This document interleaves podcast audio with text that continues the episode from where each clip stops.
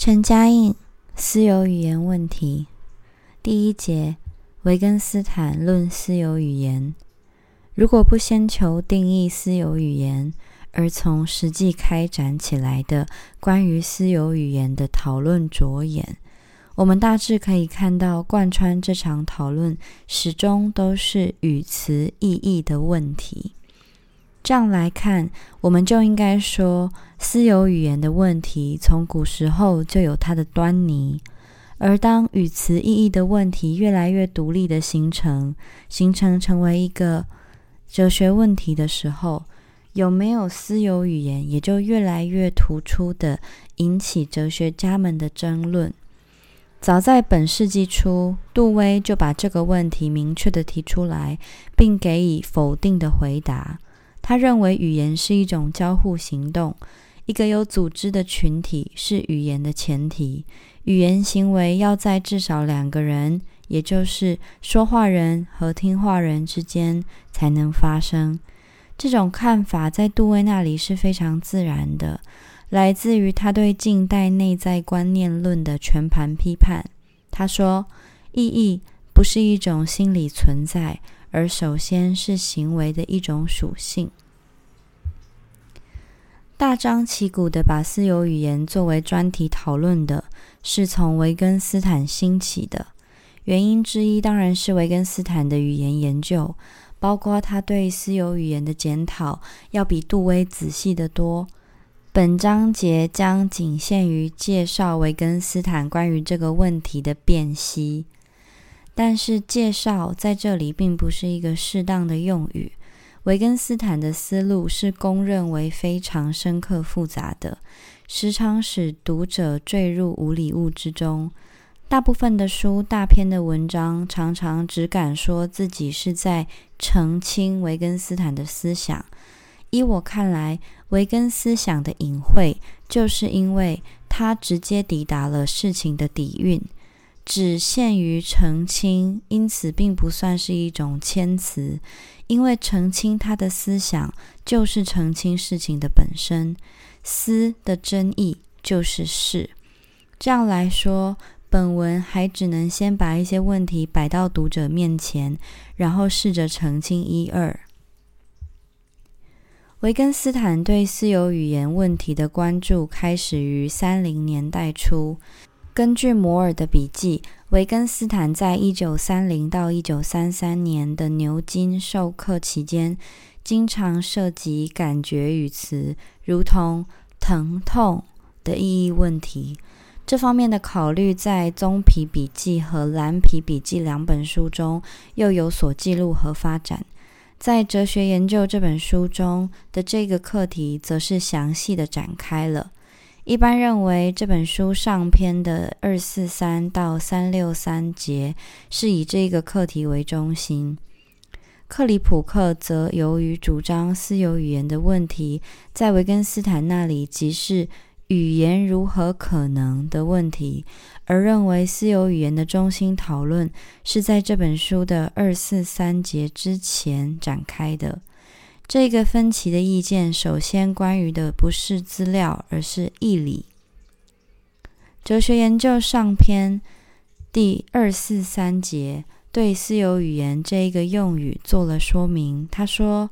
私有语言的语词应该与只有说话人本人才了解的东西相关，与他直接的私有的感觉相关，因此别人不能理解这种语言。这里翻译成与什么什么相关的是 b e s i n of，也有翻译作指称的。与什么什么相关是一个平泛不易捉摸的用语。不过，指称也是一个争议不休的问题。反正这段大致还算清楚的话，待进入细致的讨论，就会发现它远不是足够明确的。讲到维根斯坦对私有语言的讨论，很少有人不抱怨“私有语言”这个用语在维根斯坦那里始终没有获得确切的解说，结果使得随之而来的论战成了一场混战。库克则不抱怨，他认为私有语言这一个设想原本就建立在混乱不清的观念之上。那么，维根斯坦对于否斥私有语言，本来就在于暴露出这一个观念的混乱。然而，为什么不去讨论现实的东西，而纠缠在设想的东西上呢？可不可能有私有语言，听起来就像是天堂里的玫瑰有没有刺一样琐碎？身在世外的人听什么讨论都觉得琐碎，外行人则只会从外观上寻找重大课题，但理论却常在细微处聚集着诸项重大线索。天堂里的玫瑰有刺与否，也许包含着。如何从神学理论来理解现实的重大问题？私有语言问题也许牵动着传统认识论与存在论的整个神话。人们注意到，传统哲学的某些重要立论将引出有私有语言的结论。举例来说，不少经验论的哲学家断称，我们具有真知的实在。不超出一己的经验，我们对世界和他人的了解，皆是对一己心态的了解的投射。既然他们同时又相信语言是这种对一己心态的表达，那么语言从本质上就不依赖于对外部世界和他人心灵的熟悉，语词的意义就只有从一己的经验得到了解。因而，不仅可能有私有语言，而且语言归根到底只能是私有的。虽然大家用着同一种说法，每一种使用者却其实只是在表达他的私有经验。同一个词的意义因人而异，我们之间不过貌似在对话而已。而今，维根斯坦认为语言不可能是私有的。私有语言的主张基于对经验和语言两个方面的根本误解。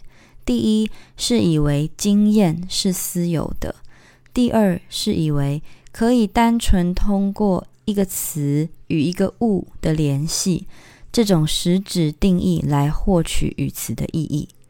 我们先来讲第二点：认识指定义为语义的基础。常举出来作为典型的是奥古斯丁。他说：“听到别人指称一件东西，或看到别人随着某一种声音做某一种动作，我便记下来。我记住了这个东西叫什么。当我要指那件东西的时候，我就发出那种声音。这样子一再听到那些语言，按照各种语句中的先后顺序。”我逐渐了解他们的意义。哲学研究这本书劈头就引用了这一段话，很可以说这本书的全部议论就是从这一段话兴起的。本文章没有办法详细描述维根斯坦前前后后对这段话的评点，而且这种认为所指的意义的理论已经普遍遭到非议。常见的非议有：第一。两个语词之间可能具有不同的意义，而具有相同的所指。例如“太白星”和“长庚星”，例如斯各托爵士和威佛利的作者。第二，同一个语词可能具有不同的所指。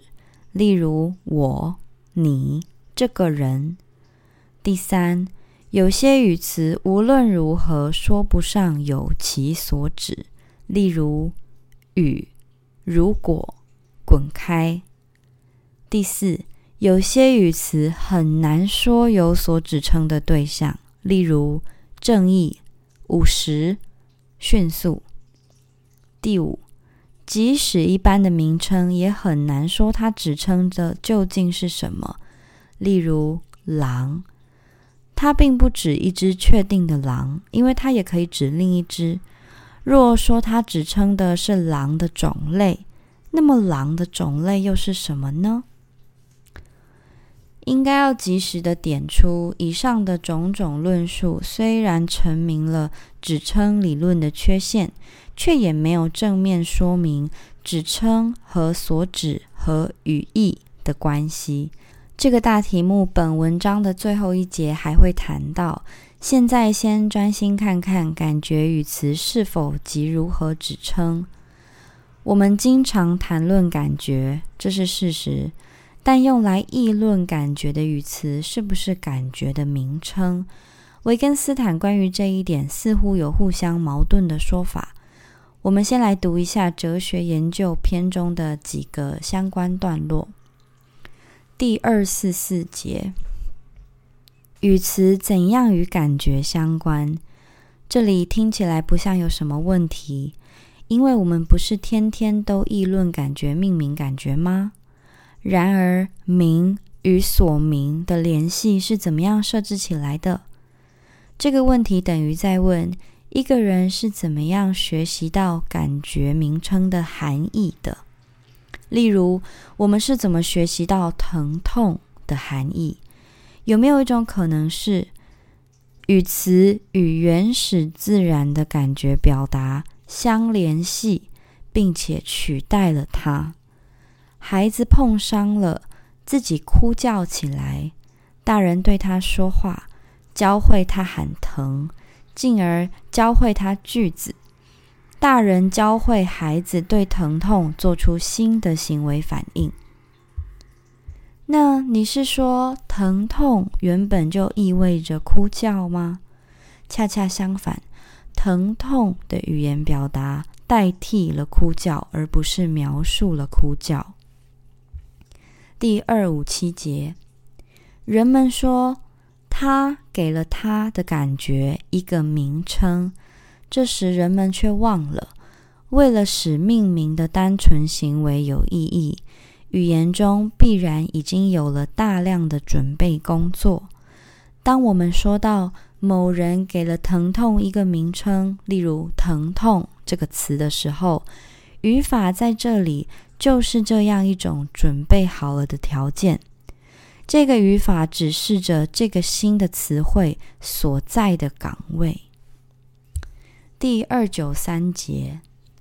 如果用对象与名称作为模式来构造感觉表达式的语法，那么对象就因为其不相干而不必去考虑它。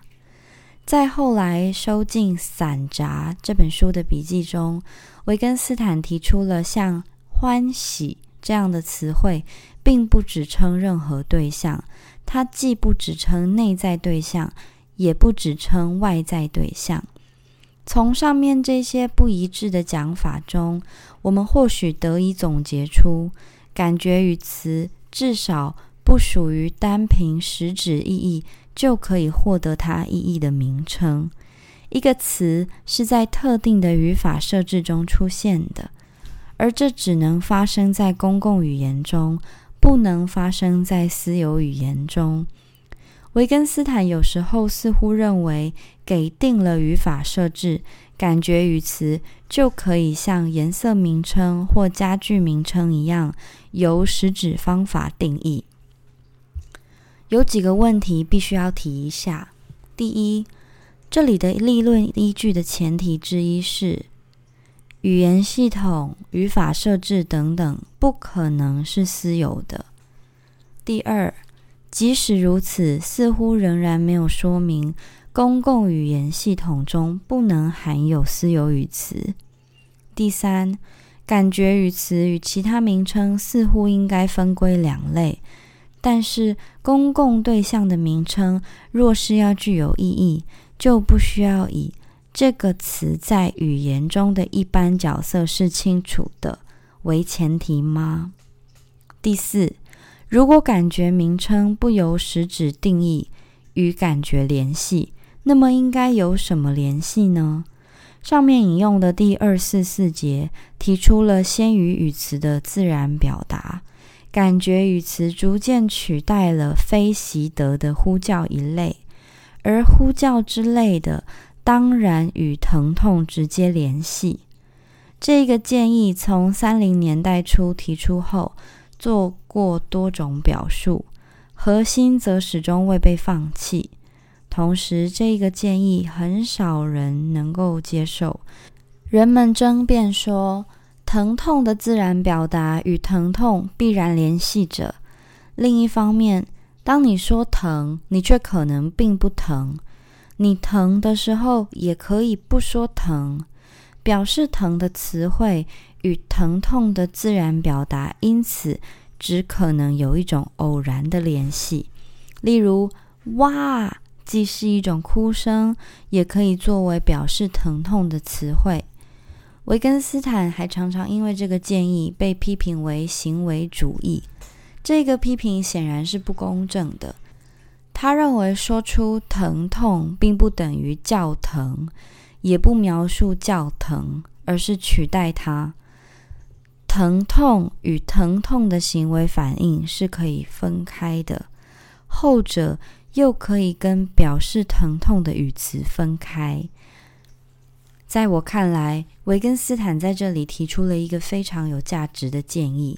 他可以更扩展一步来解释信号、表情、呼叫等等的自然表达与语言的联系，而不只可以用以思考感觉语词的意义根源。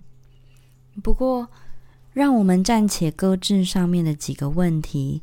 我们把指称的这个课题留到本文章的最后一节探讨，而先回过来考虑私有。根据肯尼所说，维根斯坦区分出私有的两层含义：第一是不可以交流，只有我知道，例如说，只有我能知道我是否真的疼痛，别人只能猜测；第二是不可让渡。只有我能具有，例如别人无论如何不能拥有我的疼痛。维根斯坦不承认感觉不可以交流，又不认为感觉特特不可以让渡。先说不可以交流，私有语言的主张者常常提出，只有我自己知道我是否真的在疼痛。维根斯坦争辩说。在日常语境中，我们经常说知道某个他人在疼痛。主张者说，我们对别人的内感就是一切的心灵活动。我们对别人的内感，我的知不是逻辑上无可怀疑的知。维根斯坦却认为根本没有那种知，唯能怀疑处，实可言之。只有怀疑的地方，才可以开始说知。当然，人们装出疼痛的样子，这时候别人就很难知道真相了。维根斯坦仍然争辩说，幼儿和动物缺乏装假的技巧。这一点看来并不成立，因为争点不是有时不伪装，而是有时伪装。维根斯坦不仅否认别人不能知道我疼痛，而且他努力的辩论：“我知道我疼痛。”这句话原则上不成立。依照“唯能怀疑处，实可言之”这句格言，我既然不能怀疑自己疼痛与否，说知道又有什么意义呢？我不学习去知道我疼痛这件事。那么，我知我疼所说的，也就不比我疼说出的更多。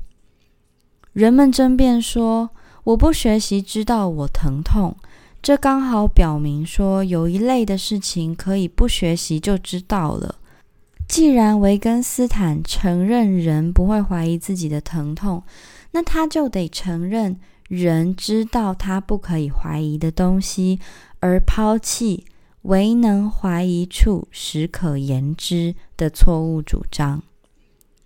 维根斯坦也承认，我知道我疼痛，在有一些情况下有意义。例如，他可能误入一个语法句子，表示我怀疑自己是否疼痛。这句话没意义。反正我知道我疼痛，并不是一个经验的句子。这个论断不仅关系到“知道”这个词。维根斯坦怀疑我疼痛本身是否像他疼痛那样是一个陈述句。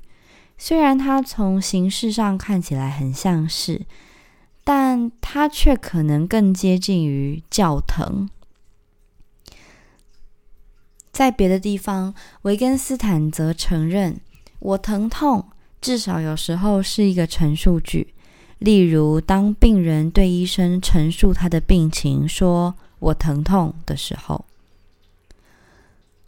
因此我们可以认为，我知道不像是我上学这类的陈述句。根据言语行为理论，任何前述句的前面。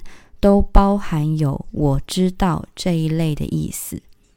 天空在下雨，但我不知道天空在下雨。这样的句子念起来像是一个玩笑。陈述句的前面加的“我知道”，则本身就不是陈述，而是用来强调确知的。例如，我知道他没去美国，我今天早上看到他了，或者。他们两个在谈恋爱，不可能。我至少知道他们两个常常约会。所以在言者若知必知其确定的场合，他不会说“我知道”，除非是在让步从句里。人们不会说“我知道我有两个儿子”。在这个意思上，人们也不会说“我知道我疼痛”。库克总结下来说：“事情涉及到第一人称现在时的感觉句子，不可能找出任何适当的语境，使说话者在此句的前面加上‘我知道’来表示确知。但很容易想象以下语境：例如，我说‘我没力气了’或‘我腿酸了’，对方说‘不可能’，我说。”你知道还是我知道？我自己知道我没力气了。库克说：“这样的我知道不表示确知，而表示气愤。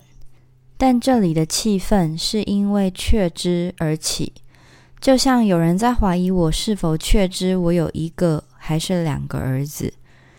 不说我知道，可能因为我不知道，也可能因为我知道的太确切。”因为没有人知道的比我更确切。知识就像行为一样，包含着不同程度的权威。从言语行为着眼，就很难讲纯知识。如人饮水，冷暖自知。一个人对自己的感觉知道的比别人确切，似乎并非什么奥秘，引人大做文章。无疑有些事情，某人或某些人知道的特别确切。然而，问题却是，对内感或感觉的知，是否从本质上就不同于其他的知？尊样复发，心甚念之；知尊样复发，心甚念之。我的感觉，别人是否永远无法真切的知？而真切的知？在这里问的又仿佛是别人是否能感觉到我的感觉，这就问到感觉是不是不可让渡的？维根斯坦首先问究竟什么是我的感觉？他提出我的疼痛就是我加以表达的疼痛，为什么不简单的说就是我身体里觉得的疼痛呢？维根斯坦似乎在很多地方试图表明，人完全可能感觉到另一个身体里的疼痛。例如，我可以设想你每次割破手指，我都觉得我自己的手指头痛了。这些议论看起来有些牵强，但问题还是隐隐约约的露出来了，也就是，也许我只有在学习到语言的过程中。才能把一种感觉确定成我的。如果语言必须是公共的，那么感觉语词所指称的我的感觉，也就只是像我的喷嚏那样是我的罢了。我们吃了同一种食物后，同时觉得肚子痛，自然会说我们觉得一样的疼痛。在这一个意义上。看不出感觉为什么要特别的，因为在不同的人那里而格外不同。不过，维根斯坦承认，感觉经验至少在一种意义上与行为相比，可以说是私有的。例如，我可以怀疑别人是否疼痛，却不会怀疑自己。除此之外，一个人说出他疼痛，可能是别人知道他疼痛的唯一途径。有些东西确实可以秘而不宣。例如，思考着要走一步棋，而最后没有那样走。以上把不可让渡和不可传达合并起来，问题就变成了：能不能有一种感觉为我所独有，而我能以某种为我所了解的语言加以表达呢？第两百五十八节是一段关键的文字。他说：“我们来设想这样的一个例子：如果一种感觉 （sensation） 反复发生，我则为它写一份日志。为此，我用符号一与这种感觉相连。我哪一天有这种感觉，我就哪一天在日历上写下这个符号。”我首先得指出，这个符号是无法用公共语言定义的，但我可以给我自己某一种实质定义。怎么给呢？我能指出这种感觉吗？不能，在通常的念意上不能。但我说出或写下这个符号，同时把注意力集中在这种感觉上，于是我似乎就内在地指向它了。但这个仪式为什么要设置呢？这看起来不过就只是一个仪式而已。而定义本来是要确立一个符号的含义，这刚好借助我注意力的集中做到了。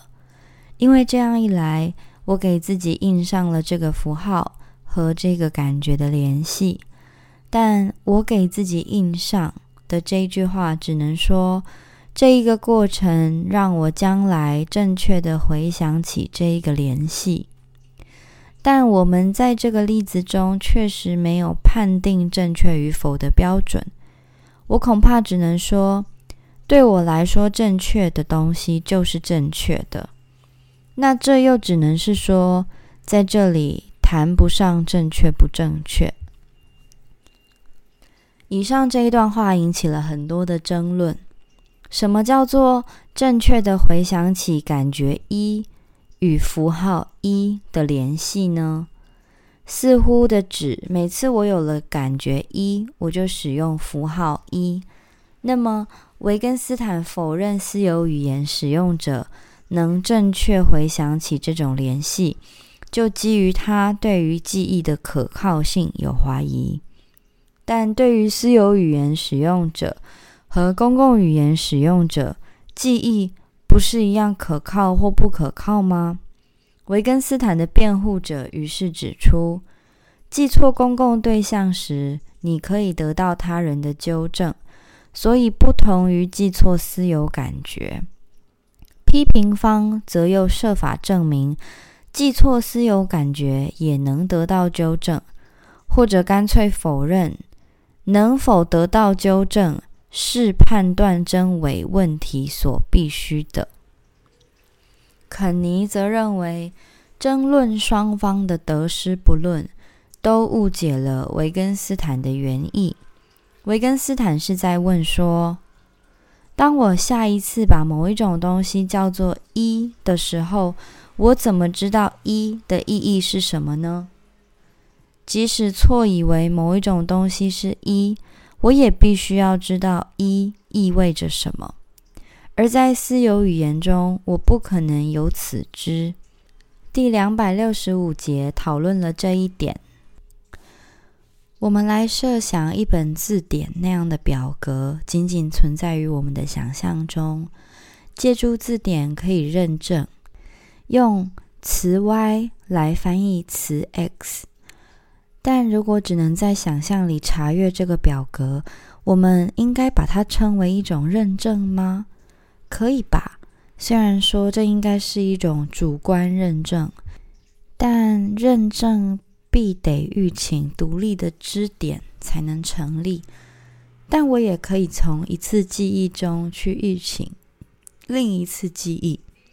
例如，我不知道我是否记对了列车出发的时间，这时候我可以回想时刻表相关的一页的图像来检验，这不是一样的吗？不一样。因为这个过程必须实际上换出正确的记忆。假使时刻表的心灵图像自身是否正确无法得到检验，它又怎么能证实前一个记忆是否正确呢？就好像有一个人把今天的早报买了好几份，以便通过对照来确定这一份早报写的是否真实。在想象中查阅一份表格，说不上是查阅表格；一如想象出一次想象出来的实验结果，说不上是实验结果。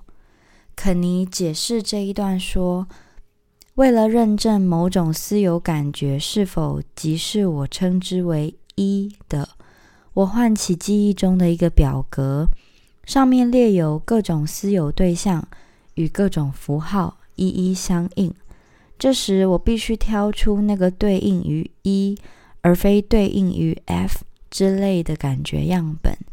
但因为这个表格只存在于想象中，所以我能做的无过于回忆起哪一种样本对应于一，也就是说，回忆起一代表了什么。但我原本刚好要用这一个表格来附证一意指的是什么。对于一意指什么的记忆，现在被用来附证它本身，造就等于用同一份报纸的第二份来附证第一份上面的消息。肯尼的解释在逻辑上是够清楚的，但是他没有把这个问题包含着的根本点，也就是意义与指称的关系端出来。确认符号的意义是适任所指的前提。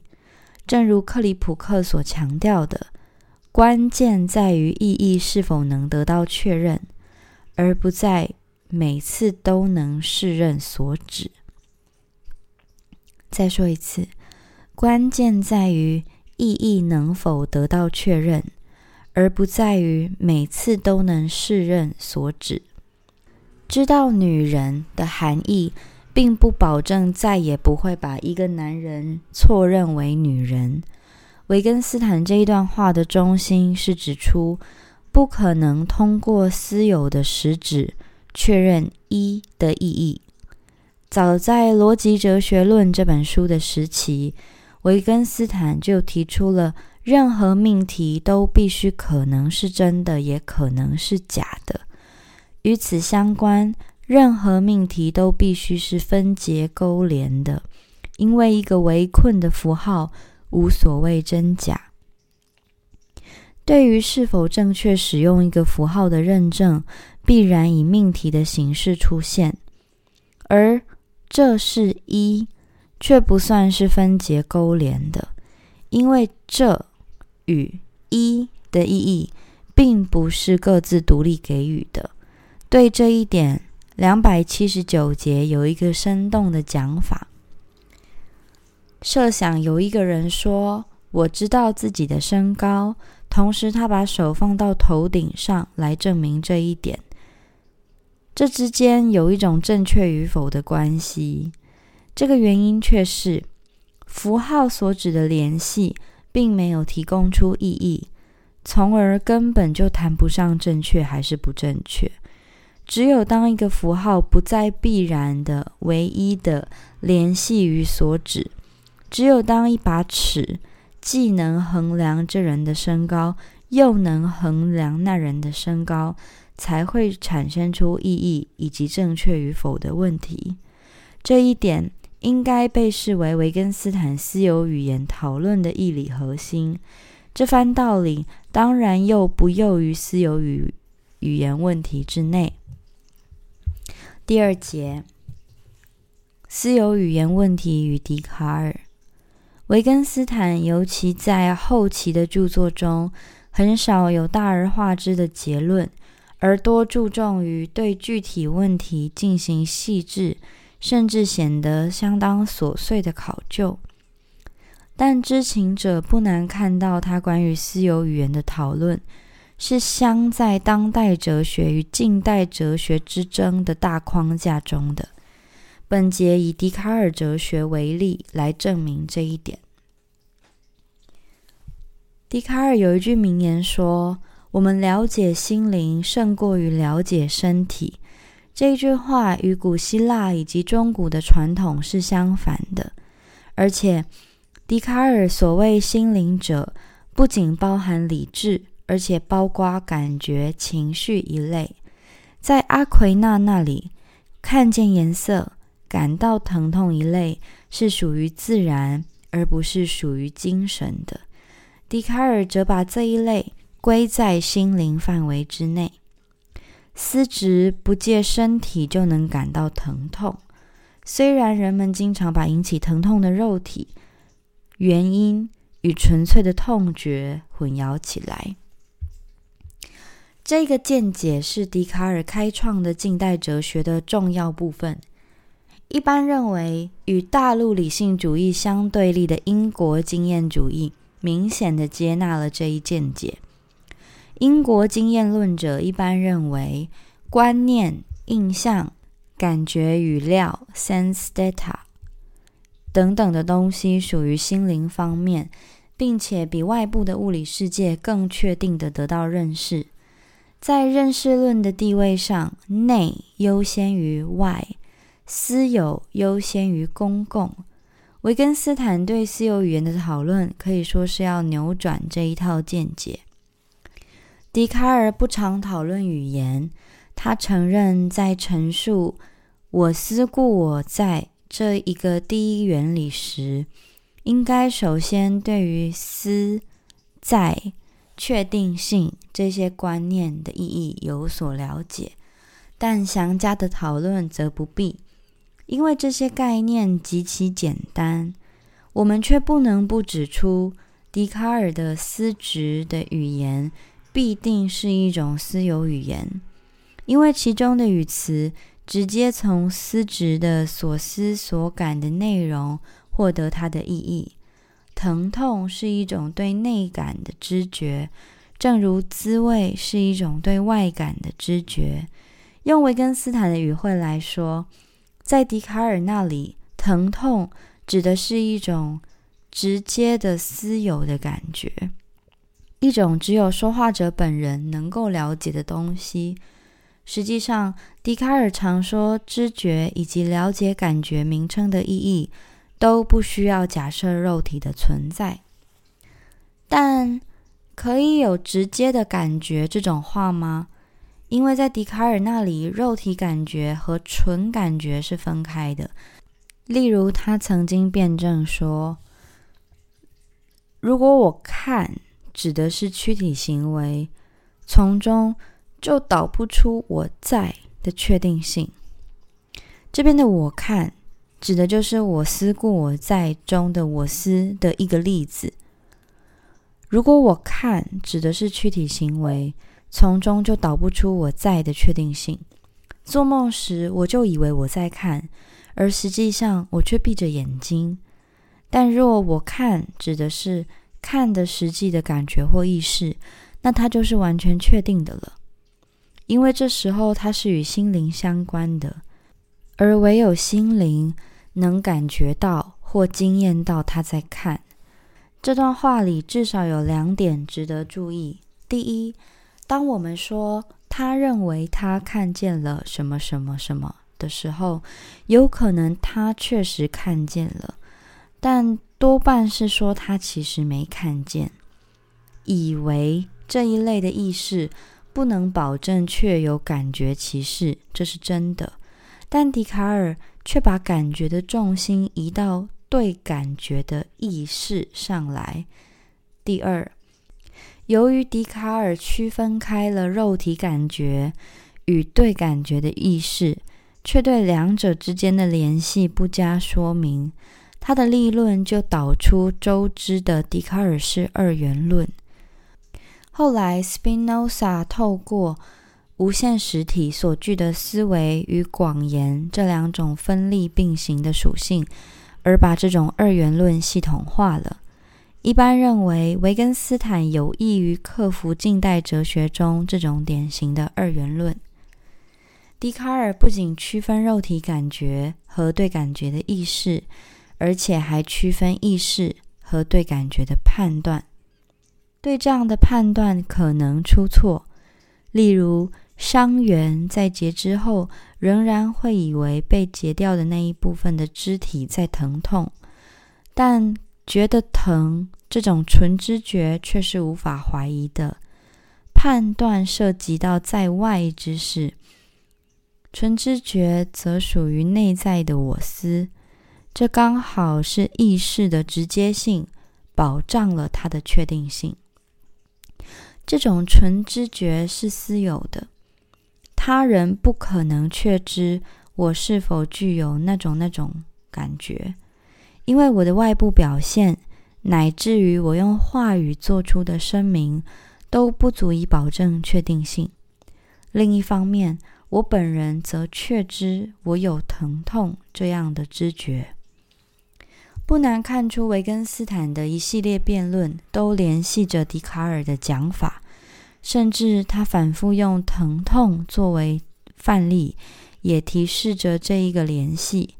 别人是否能知道我疼痛，以及我知我疼这个话是否有意义？这些问题在上一节已经做了考察，在这里可以进一步指出，维根斯坦大概是要通过。否定我知我疼作为一个经验命题具有意义，而把对感觉的意识这一个虚假的中间环节清除。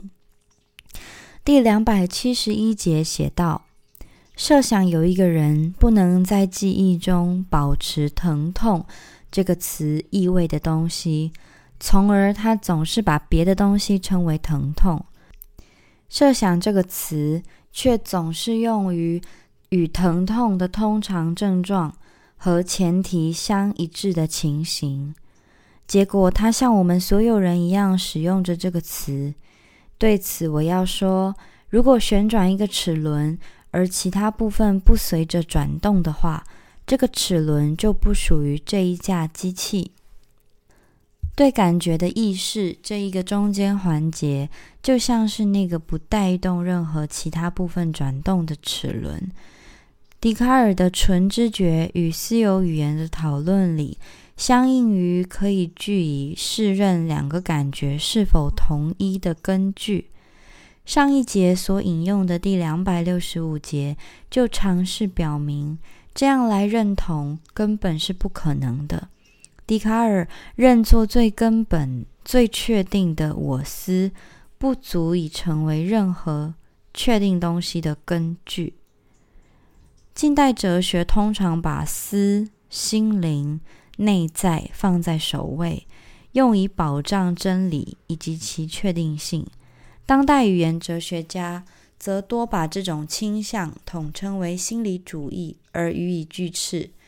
私有语言的讨论是在这一个背景上展开的。第三节，艾耶尔为私有语言辩护。维根斯坦之后对私有语言的讨论端绪丛出，即使缀其要点，也非本文章所能。本章节选出艾耶尔的一篇文章来介绍一种为私有语言辩护的理论。艾耶尔认为私有语言是可能的。把维根斯坦的博弈考察一番后，他判定这些博弈的前提主要是：我们必须要有一个靠得住的标准来确定我们是否正确的赋予一个符号以意义。换个角度。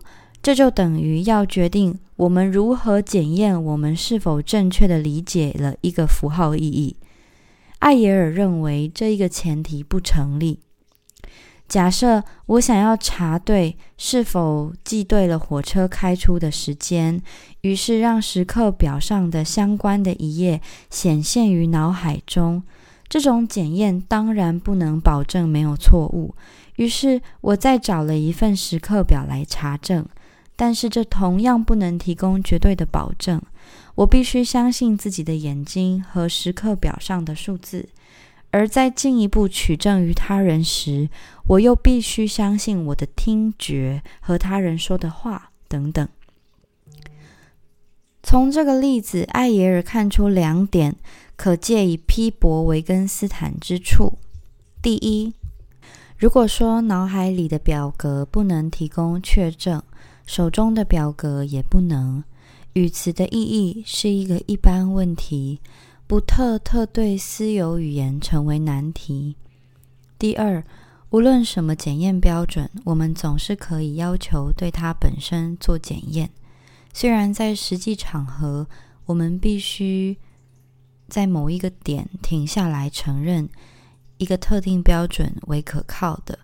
熟悉艾耶尔一般哲学立场的读者知道，他其实有一个最终标准，就是。若要担保我的用词用的恰当，担保我用它指称的是正确的东西，归根究底还是要靠我的感觉的公正。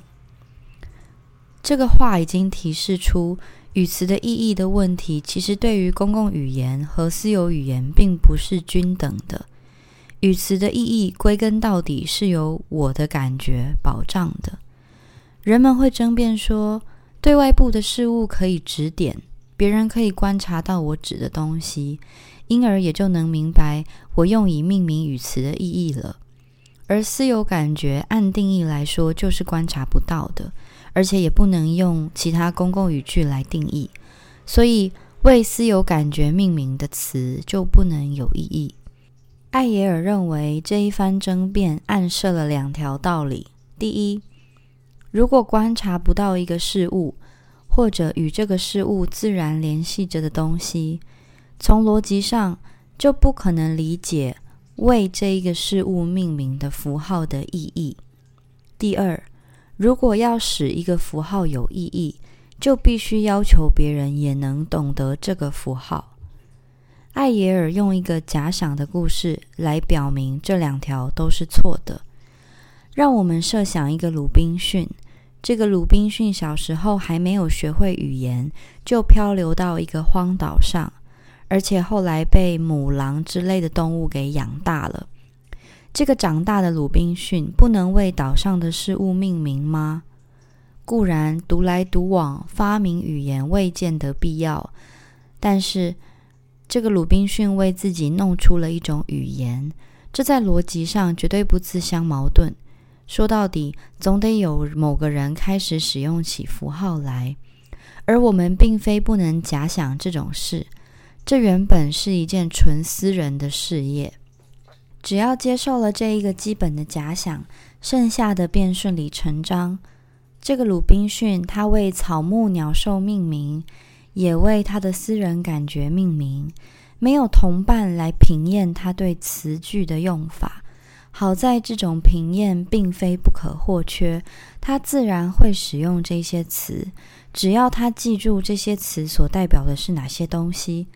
当然，他有时候可能会弄错，他可能在复认感觉时弄错，但他同样可能在复认草木鸟兽时弄错。当然，为复认外界事物，他可以保存一些样本，以便将来比较。而在复认感觉时，他只能依靠记忆了。不过，本节开始处已经表明，验证总得停止在某一处，停于记忆有何不可呢？其实，对语言学，鲁滨逊来框外界事物和内在经验，可能原本没什么大区别。要知，大概不过是内在经验比较飘忽易逝。艾耶尔恐怕没有任何积年的病痛或是忧郁一类的状况。回到鲁滨逊的岛上，在外人到来之后，内与外的区别变得重要起来。因为鲁滨逊可以用指点的办法教外人认识草木鸟兽之名，却无法用同样的方式，乃至于用任何方式教会外人感觉之名。不过，既然这并不妨碍鲁滨逊自己理解自己的感觉名称，可见他人是否学会不是理解的先决条件。但外人并非毫无指望学会鲁滨逊的感觉名称，因为用实质意义来教。学语词本来就是一种偶然的办法。艾耶尔甚至想象这两个人个性相近，乃至当其中一个人有一种思感的时候，另一个人也会有。但如何以见得他们所具有的是同一种感觉呢？艾耶尔反问。任何两个人在用一个词指称某种公共事物时，又怎么会知道他们意指同样一种东西呢？他自己回答说：“那只是因为他们各自发现对方的反应是适当的。这种验证不是绝对有效，但哪里都没有绝对有效的验证。”到这里，艾耶尔进一步指出。公共和私有原本没有不可以逾越的界限，不止一个角度可以看到同一张桌子，因而说桌子是公共对象。没有两个人能有同一种头痛，即使同样的头痛，也是发生在两个头里面的，因而说头痛是私有感觉。其实所谓的看到同一张桌子。也可以说成每一个人各自看到一份桌性感觉语料，这种感觉语料像头痛一样是分散在每一个人那里的。反过来也可以说有一个共同的头痛，只不过每一个人都分有这个头痛而已。后面一种说法当然不太方便，却提示出公共对象与私有对象本质上并无不同。而要把一种语言叫做私有语言，并加以拒斥，却非要坚持公共和私有的本质区别。通常所谓观察同一个事物，例如一张桌子，实则是各自感觉各自的感觉语料。那我们就应当否认两个人能互相理解他们关于这个事物的议论吗？当然不应该。由此及彼。我们也就不能否认互相理解有关私人感觉的语言。如果我们坚持，若要理解一个描述性命题，就非得能观察到他所描述的东西，那么我们不仅得否认我们可能理解关于私人感觉的命题，而且还得否认关于过去的命题。我们或许可以这样概括艾耶尔的主张：在一个系统内。即使不是所有的语词，至少可以有一部分的语词的意义是个人依其私人感觉确定的，但这并不妨碍人们依然使用同一种语言进行交流。第四节，语词的意义。前几行的简要介绍应该已经摆明，在私有语言这个题目下所讨论的问题是多方面的。一个语词或语句如何获得和具有意义？一个人是否能发明出一个语词，而只有他知道，或只有他能够知道这个语调的意义？一个人是否能发明出一套语言？语言是不是能不能被发明出来？一个语词，特别是一个涉及内感的语词。其意义对于每一个使用者是否相同？两个人用同一个语词称谓的内感，在什么含义下相同，在什么意义下不同？一个人的感觉是否只属于这个人？一个人是否能真切的表达自己的感觉，而使另一个人真切的了解这种感觉呢？等等，这些问题几乎离不开意义是什么？感觉的本性是怎样的？这两个问题不得到澄清，私有语言问题的讨论就不可能不带有某一种混乱。反过来，私有语言的讨论也正迫使或尝试澄清这两个大问题。本文的最后一节将把感觉本性的问题放过，而试着从评点艾耶尔的立论出发，向意义问题的深处推进一两步。本文章在第一节已经表明，维根斯坦在私有语言的讨论中，首要关心的是语词意义问题，而不是。语词是否使用的正确的检验问题？艾耶尔从维也纳学派的传统出发，很轻易的把意义问题与验证问题等同起来了。验证原则虽然是维根斯坦本人在二零年代末提出的，但他不久后就放弃了把意验证与意义等同起来的尝试。这与他不断清除他早期的图画论的努力相应。反过来，艾耶尔在把验证保持在中心地位的同时，就始终离不开指称论的潮旧。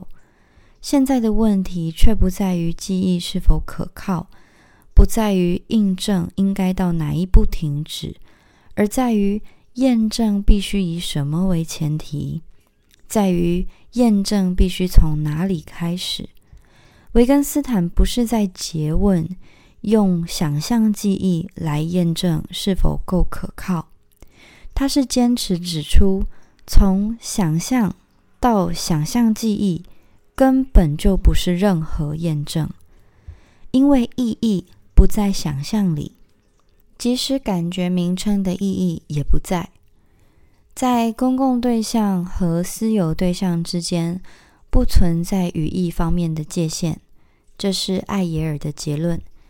但同样，这也是维根斯坦的主张。区别在于，艾耶尔认为语言是否私有是从对象是否私有得到澄清的，而这又是因为他把语言理解成了。与对象一一对应的语词集合，公共对象的名称与私有对象的名称的集合。而对维根斯坦来说，语词必须在语言系统中才具有指称的与对象相应的性质，而语言系统的公共性保障了语词所指的对象。不管公共的还是私有的，都能得到公共的理解。艾耶尔与维根斯坦的争论，基于对语言本质的根本不同的理解。我们不得不跳开一步来看待这一场争论。语言被认为处一种符号系统，一个语词相应的就是一个符号，有各种符号。例如，信号、标记、象征，各种符号的共通点，似乎在于它们都表征、代表、指向某种相应的东西。可以说，符号本身没有什么实在性，它存在的理由在于它指向实在的东西。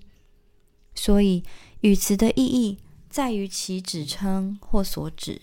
也就成了很流行的意见，即使对指称论提出批评的人，常常没有从根本上抛开它。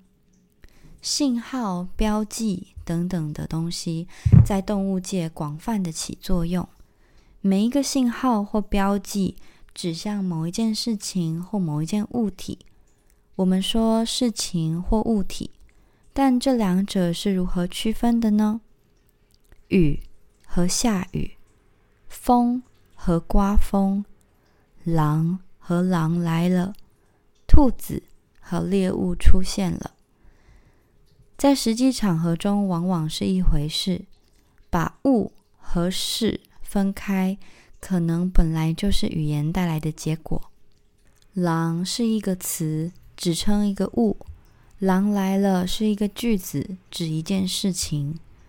词与句的关系问题，突出的表述为词与句谁在先的问题，曾引起今世纪的讨论。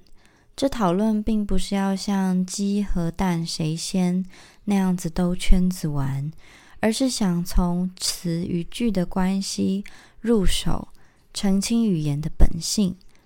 如果我们能带使用信号的动物设想，恐怕会想到，他们首先关心的是事情，而不是物体。如果语言从信号发展而来，例如表示疼痛的词句由疼痛的自然表达发展而来，那么最接近于信号的形式应该是句子。这个讲法也有困难，因为句子是由词汇所构成的，没有词汇哪里来的句子？句和词互相依赖、互相定义。这个讲法虽然圆巧，却没有把件事加深丝毫。于是提出了囫囵语 （hollow phrase）。初始语言的基本单位例如句子，但还不曾充分分化为明确由词组成的。这种提法广泛的为语言发生史的研究者所接受，因此在语言的发展中，囫囵语逐渐转变为由词汇构成的句子。从信号到语句的转变，也可以看成是事情囫囵的得到指示，转变为事情被分解为互相联系着的各单位而得到指示。物体是这些单元中的一个主要门类，而名称之指物，则是囫囵语转变为词构成句子这一个过程带来的可能性。语句像信号一样是指向一件事情的，但语句却不因为像教科书中所定义的那样是表达完整意思的最小单位，因为词汇。就具有意义，也就是具有完整的意思。不完整的意思有什么意思呢？但同时，信号是表达一个意思的最小单位，又是一个最大的单位，因为它对于事件是依存的，对于其他信号则是独立的。而语词之具有完整的意思。却始终在于它可以构成句子的这种可能性。于是可以说，语词不是自然的具有所指，只有能组成句子的语词才能指物。这是说，物是从事情分解而来的一个品类，却不是说一个语词在句子之外不能与一种物品相对应。显然，一个名称必须能不在句子中就独立的有所指；一个词必须能不在句子中就独立的具有意义，它才能被用来构成句子。但一个名称，例如狼或手，指称什么呢？这其实是一个很奇怪的问题。它们除了指称狼或手，还能指称什么呢？被分解的不是囫囵语，而是事情。当事情已被分解为诸单元的联系方式得到指示时，囫囵语就成了由词构成的句子。语词之所以有独立的意义，在于包含在事情中的单元被独立的指示出来了，而独立的。只可能是联系中的单元，从而我们必须坚持艾耶尔所要驳斥的主张之一：如果观察不到与一个事物自然联系着的东西，就不可能理解这一个事物的名称的意义。因为一个事物只有在这种联系中，才能作为事物出现。艾耶尔的驳斥靠的是设想语言学鲁滨逊未受到这条法则的约束，这不是解决问题，而是干脆的回避了问题。狼或是手这些词，并不代表一切狼或一切手的共相，否则就没有人敢说他了解这些词的意思了。他们是指涉及狼或手的事境。可以被叙说的一种设施，而叙说总是以分解组合的方式进行的。在说出“狼”这个词的时候，心里面有一种什么表象是无关紧要的，紧要的只是“狼”这个词作为句子的一个部分，连同符合语法的其他部分一同说出，而不只是连同意象说出。这个其他部分是通过选择与“狼”联系在一起的。即不是必然伴随着“狼”的。学会一个语词，意味着学会把这个语词用在不同的句子里。如果我每次说“狼”都意味着狼来了，而向同伴发出警报，我就学会了一个信号，而不是一个语词。狼之所以能在有涉于狼的种种事境被作为一种独立的东西说出。在于这些事境的被分解，而事境作为诸成分的联系，看到提示出一种特殊的看，就是理解。学习知道一个名称的意义，在于学习知道它对应于某种对象。这个话不是没有道理的。问题在于把某种东西看作对象，却是经过理解的。在某种特定场合下发出特定的信号，或设置特定的标记，却不需要这种理解。艾耶尔的鲁滨逊当然能够辨识岛上的很多东西，这个意义是根据这些东西调整他的行为。他当然可以，岛上的其他多种动物也可以。谁说啄木鸟不能辨识？肉虫跟老鹰呢？但是，当艾耶尔让鲁滨逊给这些东西取名字的时候，我们却起疑心了。对不同物品的辨识引起不同的反应，再给他们取名字增添了什么呢？难怪维根斯坦说那只是一个仪式。如果我们能够辨识物品，我们不需要借用语词，我们就能够辨识。如果我们不能辨识物品，语词也毫无帮助，因为这种辨识而来的语词意义与这种辨识完全是一码事。这就像是从一份早报上面复印下来的报道，当然没有任何逻辑上的理由阻止鲁滨逊举行那样子的一番仪式，但他仍然没有发明出语言来。因为语言不在于发明出与已经得到事变的物品一一对应的符号的这样一种仪式，而在于使这些物品能够在它互相联系中得到议论，也就是得到理解。一个具有意义的名称是一种事物的名称，因为它首先是对这一个事物的理解的名称。我们可以发明出一个符号来对应一种事物，但我们无法发明出这个符号的意义来。语言之所以不能被发明，因为理解不是发明出来的。一种语言之所以能够作为一个符号系统确定下来，首先在于它是对世界的一种系统的理解。我们学习一种语言，特别是学习母语，就是在学习使用这种语言的民族世世代代累积下来的基本经验和理解。讲到这里，我们还没有对能不能有一种私有语言的这一个问题，以及与这个相关的几个重要问题得到结论。